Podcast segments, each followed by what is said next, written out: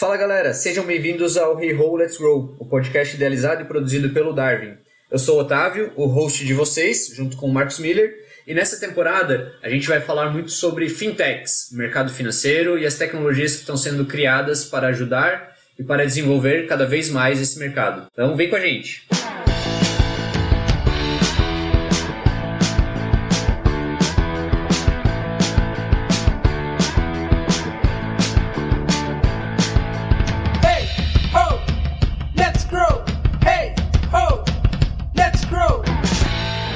segundo episódio, nós vamos falar com a Mônica Sacarelli, que é empreendedora, CEO e fundadora da Grão, a primeira fintech a possibilitar o um microinvestimento no Brasil. O objetivo da Mônica é estimular os brasileiros a criarem o hábito de poupar pequenos valores, incentivar a formação de uma reserva financeira para diminuir o endividamento e ser o passo inicial nos investimentos. A Mônica trabalha no mercado financeiro desde 1998 e foi uma das primeiras mulheres a ser sócia de uma corretora de valores no Brasil. Nessa conversa, nós falamos sobre a trajetória da Grão e da Mônica e sobre quão importante é democratizar os investimentos até para quem está começando agora. Não é isso, Mônica? Seja bem-vinda, bem-vindo, Marcos. Fala pessoal, tudo bom? Sejam muito bem-vindos a mais um episódio do Hey Ho Let's Grow. Valeu, gente, muito obrigado pelo convite. Muito bom estar aqui com vocês. Show de bola. Mônica, então é, a gente conhece um pouco da, da, sua trajetória sobre o que a gente é, já conversou antes, sobre o que a gente deu uma pesquisada na internet, mas eu acho que aqui é um bom espaço para você contar um pouquinho dessa trajetória, é, não só da Grão, mas de antes, é, de né, da onde você veio, sua carreira, quais foram os passos que você deu antes de chegar na Grão, é, para se apresentar para os nossos ouvintes. Então, fica à vontade para contar um pouquinho da sua história. Tá, legal. É, acho que eu já sou empreendedora faz um, um bom tempo, né? Acho que desde é, de criança, mas sem saber, eu já gostava, né? Já, já pensava em, em ter meus, meu próprio negócio, mas sem saber, né? Depois que o caminho, né? A vida foi trilhando essa, é, esse meu próprio caminho. Mas a, a Grão a gente fundou em 2018 é, é a segunda empresa é, que a gente tem. É, a gente, porque sou eu e o, e o Frederico Menberg e o Fred, que anteriormente nós somos sócios e fundadores da Rico Corretora. A Rico é, foi uma, assim, uma história também, né, um, de 9, quase 10 anos. Ela nasceu como home broker né, dentro de uma corretora, que é a Link, era a Link Investimentos, é, e depois que ela se tornou uma, uma corretora que foi, foi a Rico, né? Então, foi praticamente acho que 9 é, a 10 anos, onde o nosso objetivo ali era popularizar né, o investimento. Então, através do que ajudou muito também foi a, o Tesouro Direto, toda essa parte do, do, do, digital, né, toda a parte de internet. Então, acho que o sucesso assim, também da, da Rico foi que a gente conseguiu focar e aprender muito essa parte no, lá no início, né, já faz um, faz um tempo, do, do, do digital, né? Então a gente focou no, na questão de traduzir para qualquer pessoa o investimento, tanto em renda fixa como renda variável. E depois, quando a gente saiu, é, tinha lógico, tinham outro, outros sócios, era um grupo é, de sócios que eram os mesmos da Link, e eu tava, eu entrei também, e depois a gente saiu com a venda que nós fizemos para dar rico para XP, e ali eu falei, nossa, tem muito mais, né, ainda, né, não tinha, eu acho que não terminou, não tinha terminado a trajetória nessa popularização do investimento no Brasil, né. A gente fez a Grão para tirar essas barreiras, né? então, se você tem um real hoje, começa a guardar e poupar um real. Não sei, ali você não precisa entender, não precisa é, saber sobre investimento, você coloca, né, realmente você poupa. Eu brinco que a gente é uma poupança digital. Eu acho que é a forma mais fácil de traduzir o que é a grão. A grão é uma poupança digital, só que melhor que, que a poupança. Agora, em 2021, nós vamos ter mais novidades por aí também. Legal. E eu acho que nesse período sabático aí foi quando eu encontrei uma entrevista sua com o pessoal da Dinheirama. Você tava. É, né? E, e aí, lá na, na época, você comentou que o futuro, né, do que seria o mercado financeiro, ou investimentos, ele seria uma junção da inteligência artificial, que era algo que já estava muito forte lá em outros segmentos, né, e até no mercado financeiro também, mas que aqui ainda não tinha sido consolidado ou usado da forma que poderia ser utilizado. Né? Então acho que isso trouxe para vocês um pouco também essa vontade de, de, criar alguma coisa com essa tecnologia e, e enxergar essa oportunidade, né? É, eu acho que mudou muito desde quando é, meu sabático em 2017, 18, assim, é, foi metade, é, é, mudou muito aqui no Brasil, mudou pro, muito bem. É, a gente teve uma evolução enorme. Então vamos falar de Pix e Open Bank. Pix, por exemplo foi muito bom, principalmente com o público que a gente trabalha da Grão, que ele pagava até de DOC, né? Então, se a gente fala de uma classe, né, vamos dizer, os privates dos bancos, eles não pagam essa taxa. Agora, o varejo paga. Então, o Pix popularizou muito. Então, você vê uma mudança grande aí nesses últimos três, quatro anos, né? O cenário nosso, desde essa entrevista aí, mudou muito, mas muito, pra, acho que para melhor aqui no Brasil. Boa. Mônica, é, tentando entender um pouco do, do, vai, dos desafios da grão nesse mundo, nesse, nesse Brasilzão aí. Hoje tu entende que o, principal gargalo é, para as pessoas começarem a poupar ou, ou, ter uma, o dinheiro sendo, vai, de alguma forma cuidado ou acompanhado por uma plataforma como a de vocês, é, é a falta de conhecimento é, é, é, a falta, né, ou seja, o pessoal não sabe, não conhece e não quer nem saber, que existem ferramentas, é a falta de acesso, ou seja, muita gente ainda desbancarizada, muita gente ainda sem ter conhecimento é, de que tem um monte de plataformas super acessíveis e, e, e muitas delas, inclusive, é, com valores bastante é, é baixos, ou de fato é, é, é, é, uma preocupação de que de fato não sobra dinheiro. O que, que tu acha que são os, sei lá, principal gargalo Todos esses que você falou, é, todos são cargados, né? então o desbancarizado, mas eu vejo muito isso como oportunidade. Então, o desbancarizado é o público né, que a gente tem para bancarizar, senão você fica muito concentrado. É a falta de conhecimento, a simplicidade, ela veio para resolver essa falta de, de conhecimento, né? A gente tem também o, o acesso né, da, da internet também, que é, acaba sendo uma barreira.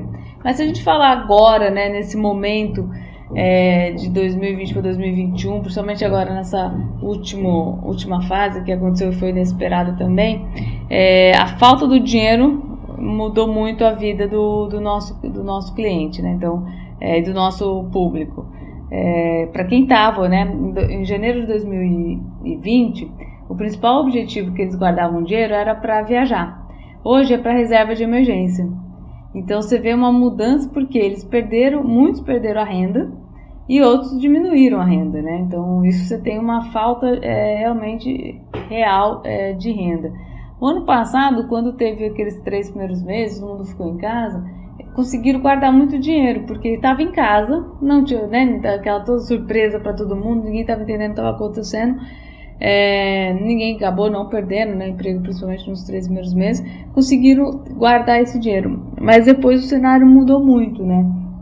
Então eu acho que é, essa, como a gente tem a partir de um real, não, não precisa né, ter, ter um mínimo. Mas eu acho que o cenário macro ela, ele mudou bastante desse Legal. ano. Eu até li uma, uma reportagem, acho que uma notícia, acho que foi no final do ano passado, na metade do ano passado, falando que a própria pandemia tinha é, ajudado até para impulsionar é, é, a, a, grão em termos de número de usuários e tal, porque é isso, né? Eu acho que a, o pessoal acabou vendo como uma oportunidade de poupar melhor, de poupar de forma mais eficiente.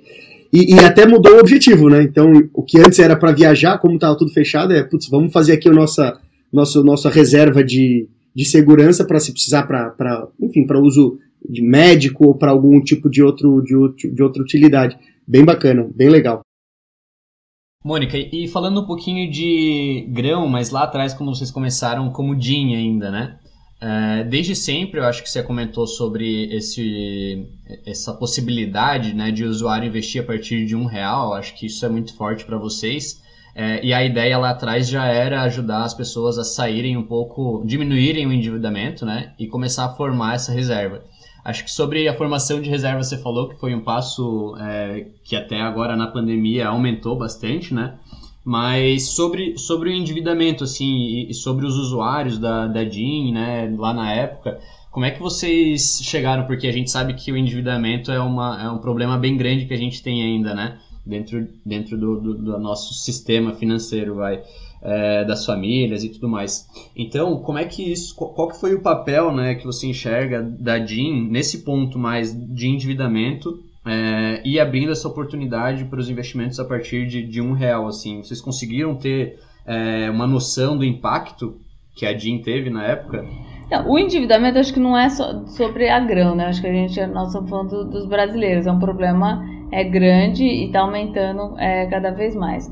O público, o perfil do nosso cliente, é, quem poupa com a gente, quem guarda dinheiro, é, ele também tem dívida. É, eles às vezes eles, eles guardam para depois ir lá e poder pagar uma dívida, para eles poderem também renegociar, é, renegociar uma dívida. Na verdade, a gente vê isso como uma oportunidade.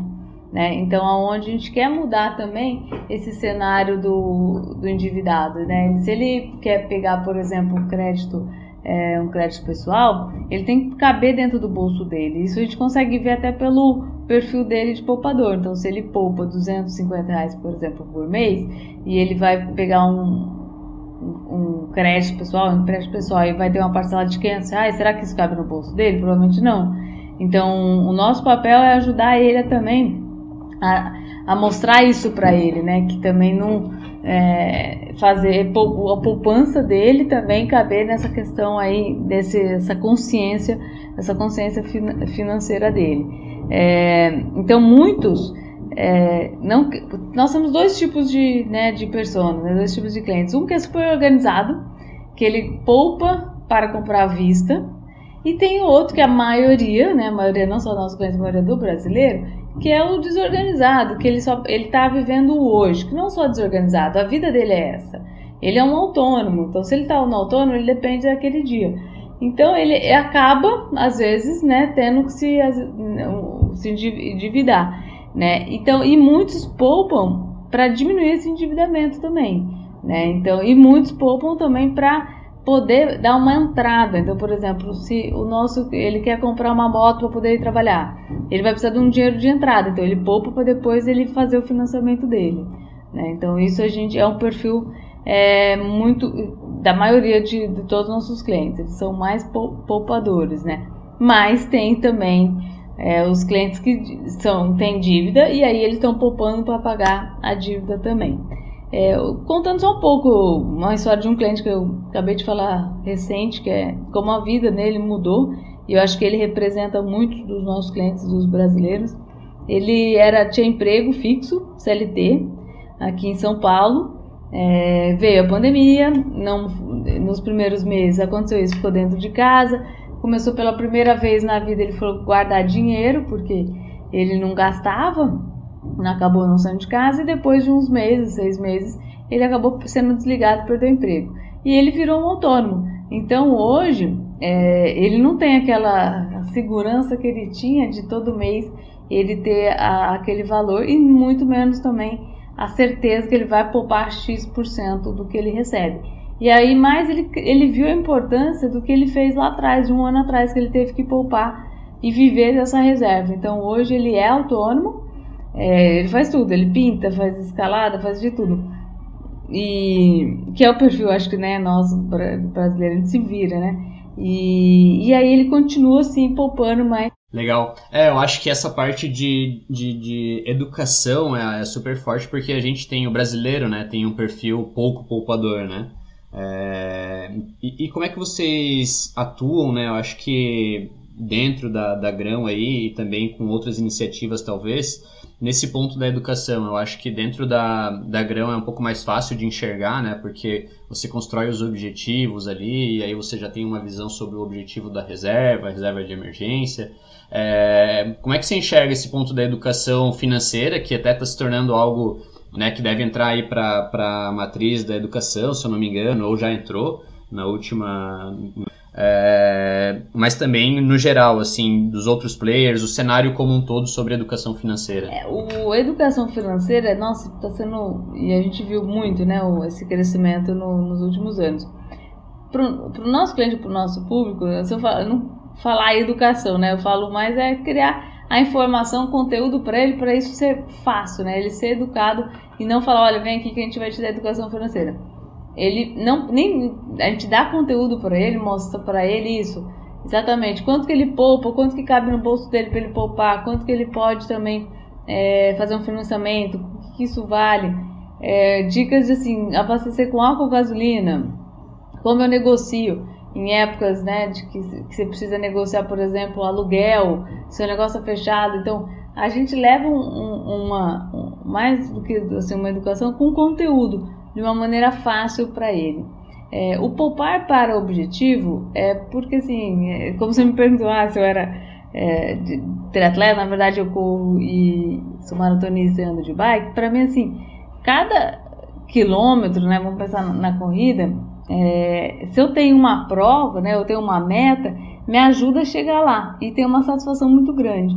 E é, isso também acontece para guardar dinheiro. Se você coloca uma meta, né, eu quero viajar, ou eu quero ter X de reserva, eu quero pagar uma faculdade, você faz com que você poupa e você chegar lá e realizar esse objetivo te dá uma satisfação muito maior, né, para você continuar e ter esse hábito também é, de poupar. Então, nós temos tanto o, essa questão do objetivo e tem também o desafio.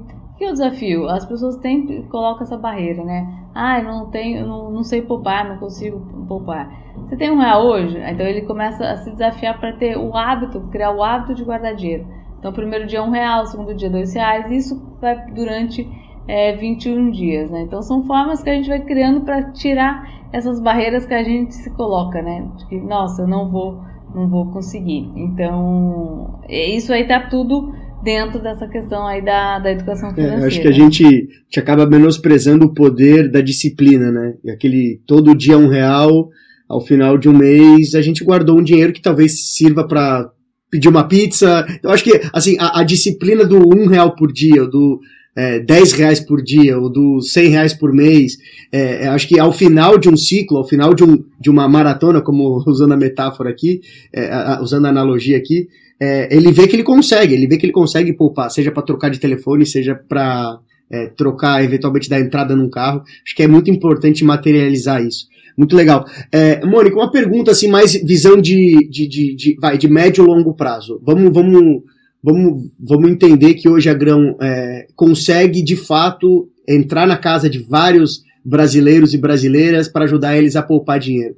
O que, que seria um, um, próximo movimento, um próximo desafio do ponto de vista até de produto para vocês? Seria virar o banco do, do banco digital dessas, dessas famílias? Seria é, de repente ofertar é, oportunidades de serviços financeiros que não necessariamente dependam de banco, mas pagamento de contas, pagamento de boletos, ou enfim, como é que tu imagina uns, a, a, a grão usando essa base que ela tem num futuro? Assim, o que, que passa pela estratégia de vocês? Me parece, olhando assim a, a missão de vocês, que ela é uma missão muito nobre de, de ajudar de verdade, de gerar, é, realizar sonhos, vamos chamar assim, né?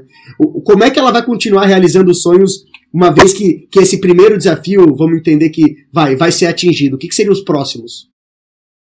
É, nossa, o desafio tá, é enorme ainda, não foi ser, não foi. Primeiro preciso realizar esse, esse desafio, né? Eu acho que o que, que eu olho, porque o desafio é grande. Você tem que olhar os números da poupança.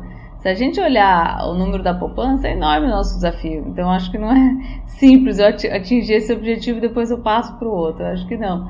É, eu acho que tem muita coisa. Não, é complicado, né? Podcast que fica gravado, né? Depois até eu quero ver daqui a alguns anos escutar, ver o que aconteceu, mas é, não é a nossa cabeça ser um banco digital, né? É, a nossa cabeça está sendo uma conta poupança digital, uma conta digital onde ele consegue sim investir, né? Então, é, a começar a investir e realizar os, os objetivos, os sonhos.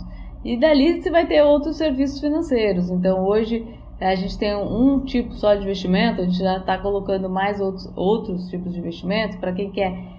Olha, eu quero deixar preso meu dinheiro por 60 dias e ter um pouco mais de rentabilidade. Então, isso é uma evolução natural que, que a gente está tendo. É, realização de objetivos também, a gente está fazendo parceria.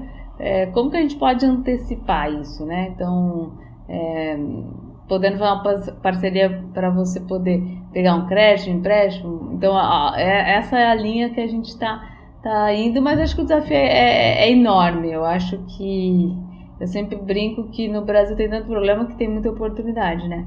Então, o nosso desafio é essa questão do poupador, né, da, da poupança, da, ban, da bancarizar eles, né? Porque não é bancarizar, né? Então, hoje a gente tem cliente que ele nunca teve conta bancária e aí a gente, ele faz tudo por, por nós, Pix, pagamento de boleto, recarga, poupa. Então, eu acho que está sendo uma, uma plataforma né, bem completa para, mas sempre com esse foco de ajudar ele a tá não só ajudar, né, a fazer com que ele conquiste o objetivo, né, e diminuindo o endividamento dele também. Legal. E, e, Mônica, nesses, vai, quatro anos quase de, de, de grão, quais que foram, assim, os principais aprendizados que vocês tiveram aí como empreendedores, né? Então, você já tinha empreendido, né? Já tinha é, criado uma outra empresa, já tinha um histórico aí no mercado financeiro também, mas você mesmo falou que não é porque fez uma vez que na outra você já sabe tudo, né? É, quais foram, então, os principais aprendizados, assim, dentro da grão, dentro dessa experiência nova que vocês estão? É, nesses últimos quatro anos? Meu maior aprendizado é essa questão de fundraising. É, eu brinco que é um eterno aprendizado, porque eu não, não sei, né? Essa questão do pitch, do deck, de ter. É, é, é, muito, é muito diferente do que tudo que eu tinha, já tinha feito, né? Então, é, se vender, né? Tem que ser muito bom para se vender toda hora, vender a empresa, convencer. Então, é, é, é muita coisa. É, isso para mim foi um, um mundo totalmente é, novo, né? Então, é, essa acho que é um grande aprendizado, eu como é, fundadora. Nós tivemos alguns momentos, tipo, na, na Grão ano passado, nós crescemos, dobramos de tamanho em um final de semana, a gente não tinha, não estava preparada, nunca tinha vivido isso, a gente deu, quase demoramos assim, uns 20 dias para colocar a casa em, em ordem, porque nós éramos em oito pessoas e dobramos de tamanho em, em dias e a gente teve que correr muito. É, então foi, são, são vários desafios aí que nós tivemos. E também acho que um, um também em liderança, é, além dessa mudança toda para o home office, tem uma liderança da parte de tecnologia, né? A gente tem uma, uma equipe hoje é, que está no Brasil inteiro, isso é muito legal. É, e um perfil novo, né? Então, é uma liderança é diferente de que na, nossa, na outra era uma corretora, o perfil da equipe era muito de mercado financeiro, eles queriam trabalhar no mercado financeiro. É, é outro outro perfil. Aqui de tecnologia, os desafios, o que movem eles, o propósito é totalmente diferente do que a gente tinha lá no, né, numa corretora de valores. Então tem, tem vários, tá? Aqui. Eu brinco, se eu, se eu não tiver desafio, eu não vou estar aqui sentada, né? Mônica, uma pergunta. Bom, é, acho que essa história de essa, essa jornada né, de aprender a jogar o jogo é, dos VCs, né, de fazer pitch, de, de, apresentar, de falar em métrica, de ter gerar uma empatia com investidores, por certeza que isso é um super desafio para grande parte dos founders. É, especialmente os founders que não estão familiarizados com a indústria de startups ou de VC, né? Mesmo quem trabalha já com investimento, como no teu caso, por exemplo, que já tinha, corre, já tinha trabalhado com corretora, já tinha feito, tem um case de sucesso, é, uma, é um outro mundo, né? Acaba sendo as métricas são diferentes, a forma como a gente apresenta é diferente, mas enfim, acho que no teu caso aqui acabou dando super certo, conseguisse trazer três investidores super qualificados aí pro, pro time da, da Grão, e super bacana. Eu vou fazer um, um, trazer um, um, fazer um pivô aqui na nossa conversa, falar um pouco sobre um tema que eu acho que é bastante oportuno e que ainda gera já é um tema bastante polêmico até. A gente vê, e aí eu falo, pô, hoje o Darwin tem 70 empresas é, investidas já no portfólio, e a gente tem muito poucos casos de empreendedora mulher né, de, de, de, de, ela ter, de, de, as mulheres estarem de fato sendo a cara ou sendo a liderança da startup. A pergunta aqui é, é de alguma forma, nesse teu, nessa, nesses quatro anos de grão, o que que tu, assim, de fato foi mais difícil por ser mulher? O que que foram os, os desafios que tu acha que poderiam ter sido mais, é, é, mais facilitados ou, ou, ou é, é melhores, é, mais equalizados, vamos dizer assim, seja para levantar recursos, seja para conquistar clientes. Teve, tu se sentiu de alguma forma desprestigiada ou de alguma forma numa, numa situação um pouco menos confortável por ser mulher? É, e que aprendizado que tu tira disso também? E, e, acho que como que o teu exemplo pode inspirar outras mulheres para que elas empreendam também?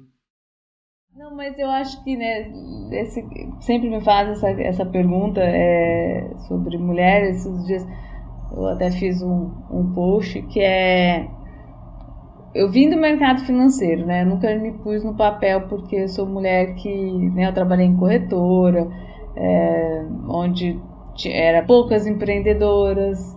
É, não é um. Aí eu vou falar também de dois, três anos atrás. Eu vejo que esse ano a gente teve uma mudança grande do ano passado para cá, 2020 para 2021, né? É, mas lá, quando a gente começou a fazer o, o fundraising, lógico que eu, eu tinha, né, um, a Mônica, esse, esse tal, então tinha isso, mas é, não era, não, não, não foi um ambiente é, difícil você achar, né? Eu já apresentei, fiz pitch para mesa com 10 homens. É, e você não pode, né, se intimidar porque você, você, você, ah, sou mulher, eu não vou correr a minha oportunidade. Hoje eu vejo tantas empreendedoras, né, é, correndo atrás e, e, buscando o nosso espaço, né. Mas você tem lá do lado também do investidor, não só do lado de empreendedor, né, é, você tem poucas mulheres. É, então, assim, é muito legal quando você vê alguns fundos agora é, feitos por, por mulheres, é, buscando é, founder mulheres. Sim, eu fico feliz de estar tá de tá tendo essa mudança, né? É, mas realmente eu não tinha essa visão.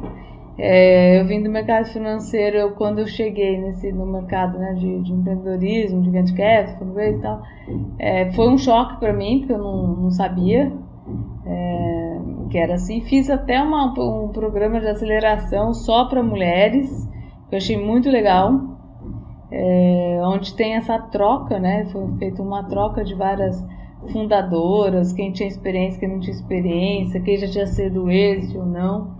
Então foi, foi bem interessante. Mas tem. Agora a gente está participando também de um outro programa que foi feito para founders, mulheres. Então, isso eu espero de verdade, eu também quero contribuir para essa, essa mudança, porque é, quem vai dar o dinheiro, né? O que também está lá é, empreendendo não pode, tem que ter uma diversidade, né? Então, Sim, sem dúvida. Não, precisa, legal a tua né? visão e eu acho que é isso mesmo, assim, eu acho que a gente tem que ser é, é, tem, a gente tem que encontrar formas de, de, de, de convidar, de, de abrir mais. É, no nosso caso, a gente tem, por exemplo, tem histórico de, de mulheres também que trabalham com desenvolvimento de software, né? ou seja, mulheres dev, que também é difícil. Então, quando a gente fala, quando a gente fala de uma fintech, a gente está falando de uma empresa que necessariamente é uma startup, ou seja, tem um DNA de tecnologia, do mercado financeiro, que também é um, é um mercado ainda dominado, maior parte, por homens. Então a gente está falando de, da junção de dois mundos quase improváveis de ter uma mulher empreendendo, né? A gente tem o caso da, do, do Nubank, é, com a empreendedora do Nubank, enfim, acho que a gente tem que usar esses casos é, para poder mostrar que é super possível e que às vezes é, é, é, é isso vai ser um elemento interessante até na, na diferenciação do projeto, para poder mostrar que, que dá para fazer diferente, que dá para fazer de uma forma, enfim, mais, mais inclusiva e mais diversa, muito legal.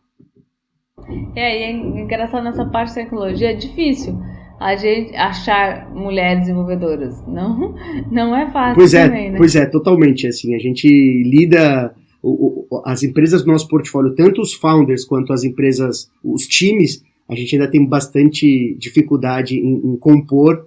É, não, não só também é, é, é falando só de, de, de, de, diversidade de gênero, mas também de raças. Então, assim, é difícil encontrar negros também é, é, empreendendo, desenvolvendo tecnologias, por isso que tem surgido várias iniciativas fomentando e direcionadas para essas iniciativas, e que eu acho que são super bacanas para poder mostrar que é possível e poder, assim, inspirar uma, uma, uma geração de novos empreendedores.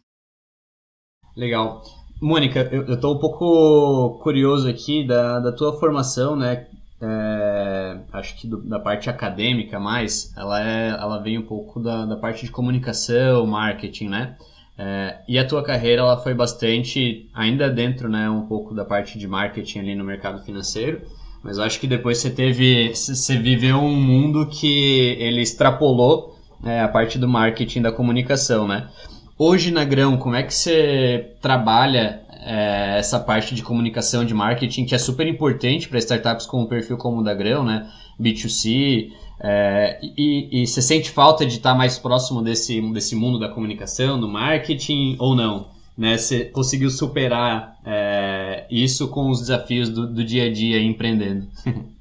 Não, eu acho que é, quando eu, agora na Grão é, eu voltei a ficar mais próximo né, da, do, do, vamos dizer assim, do operacional, do, né, do fazer é, isso lá atrás eu estava até com, com saudade, né? É, a minha formação realmente eu caí de paraquedas no mercado financeiro, minha formação é de comunicação e marketing. Foi o que eu fiz muito lá atrás também, toda essa parte de aquisição, retenção, é, o marketing digital. É, na Grão eu, é, eu fico direto, é o que eu, eu domino, né? Então eu participo muito mais do que qualquer outra área.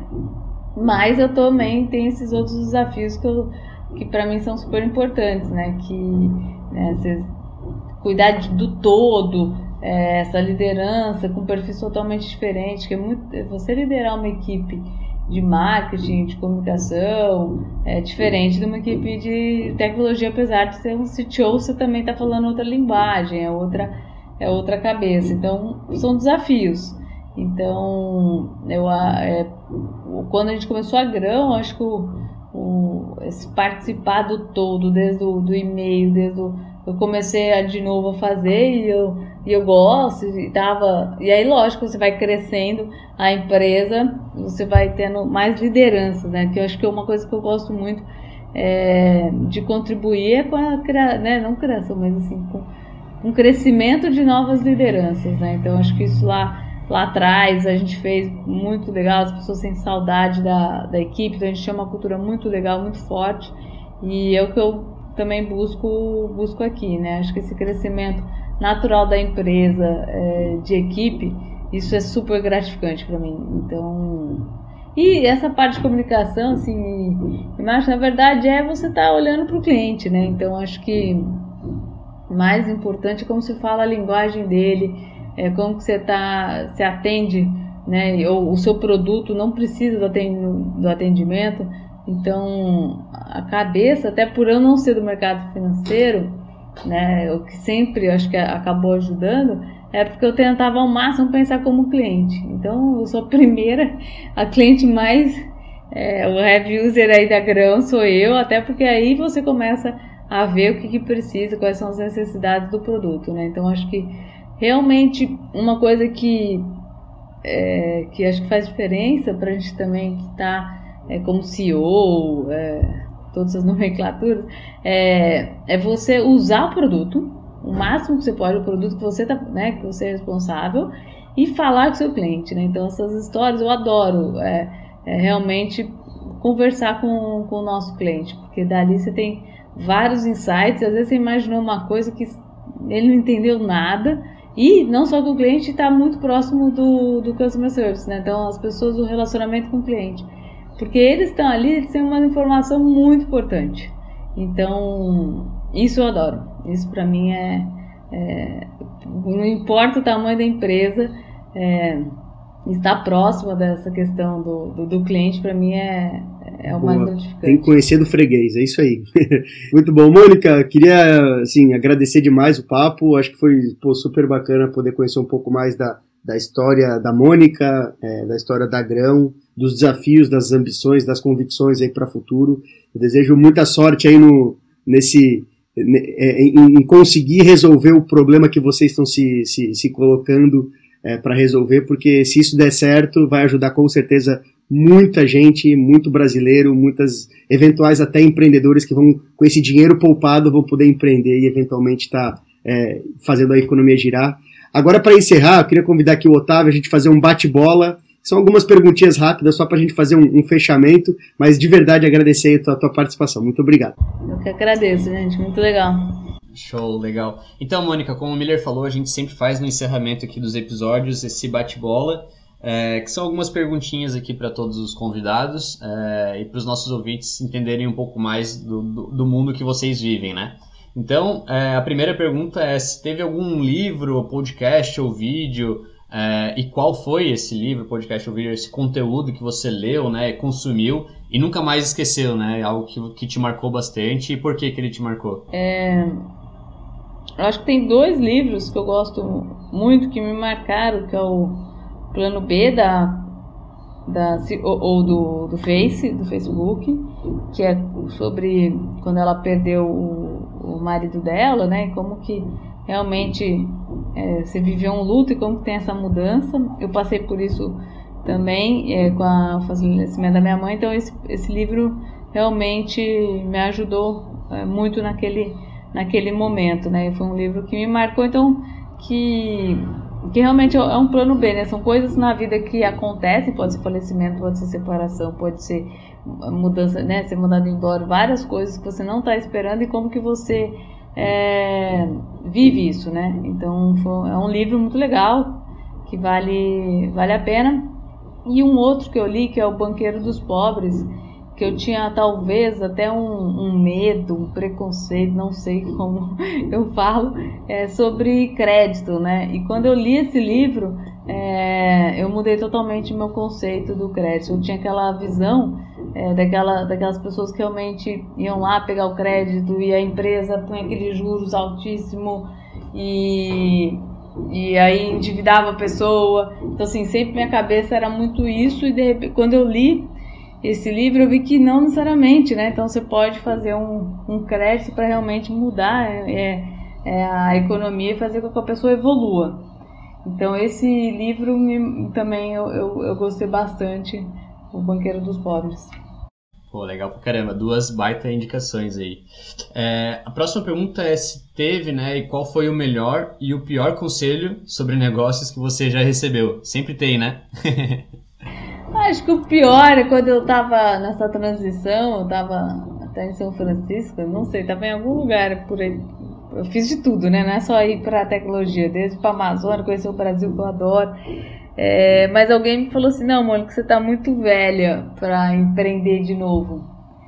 É, eu falei, eu tinha né, 40 anos, né? É? Aí eu falei assim. Eu olhei fiquei assustada, fui pra casa, tipo, gente, será que eu tô velha, assim, né? E para mim acho que não, tem idade, acho que para empreender. E eu gosto muito quando eu vejo essas e quanto mais velho, eu acho mais maturidade, porque a montanha russa não é fácil.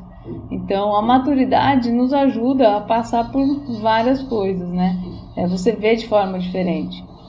É, acho que esse me marcou como assim, não sei se é melhor ou pior, mas foi um conselho que eu tipo eu não eu saí, me fez pensar e eu falei, não, não concordo de jeito nenhum e por, por isso que e, e continuei lutando aí para empreender.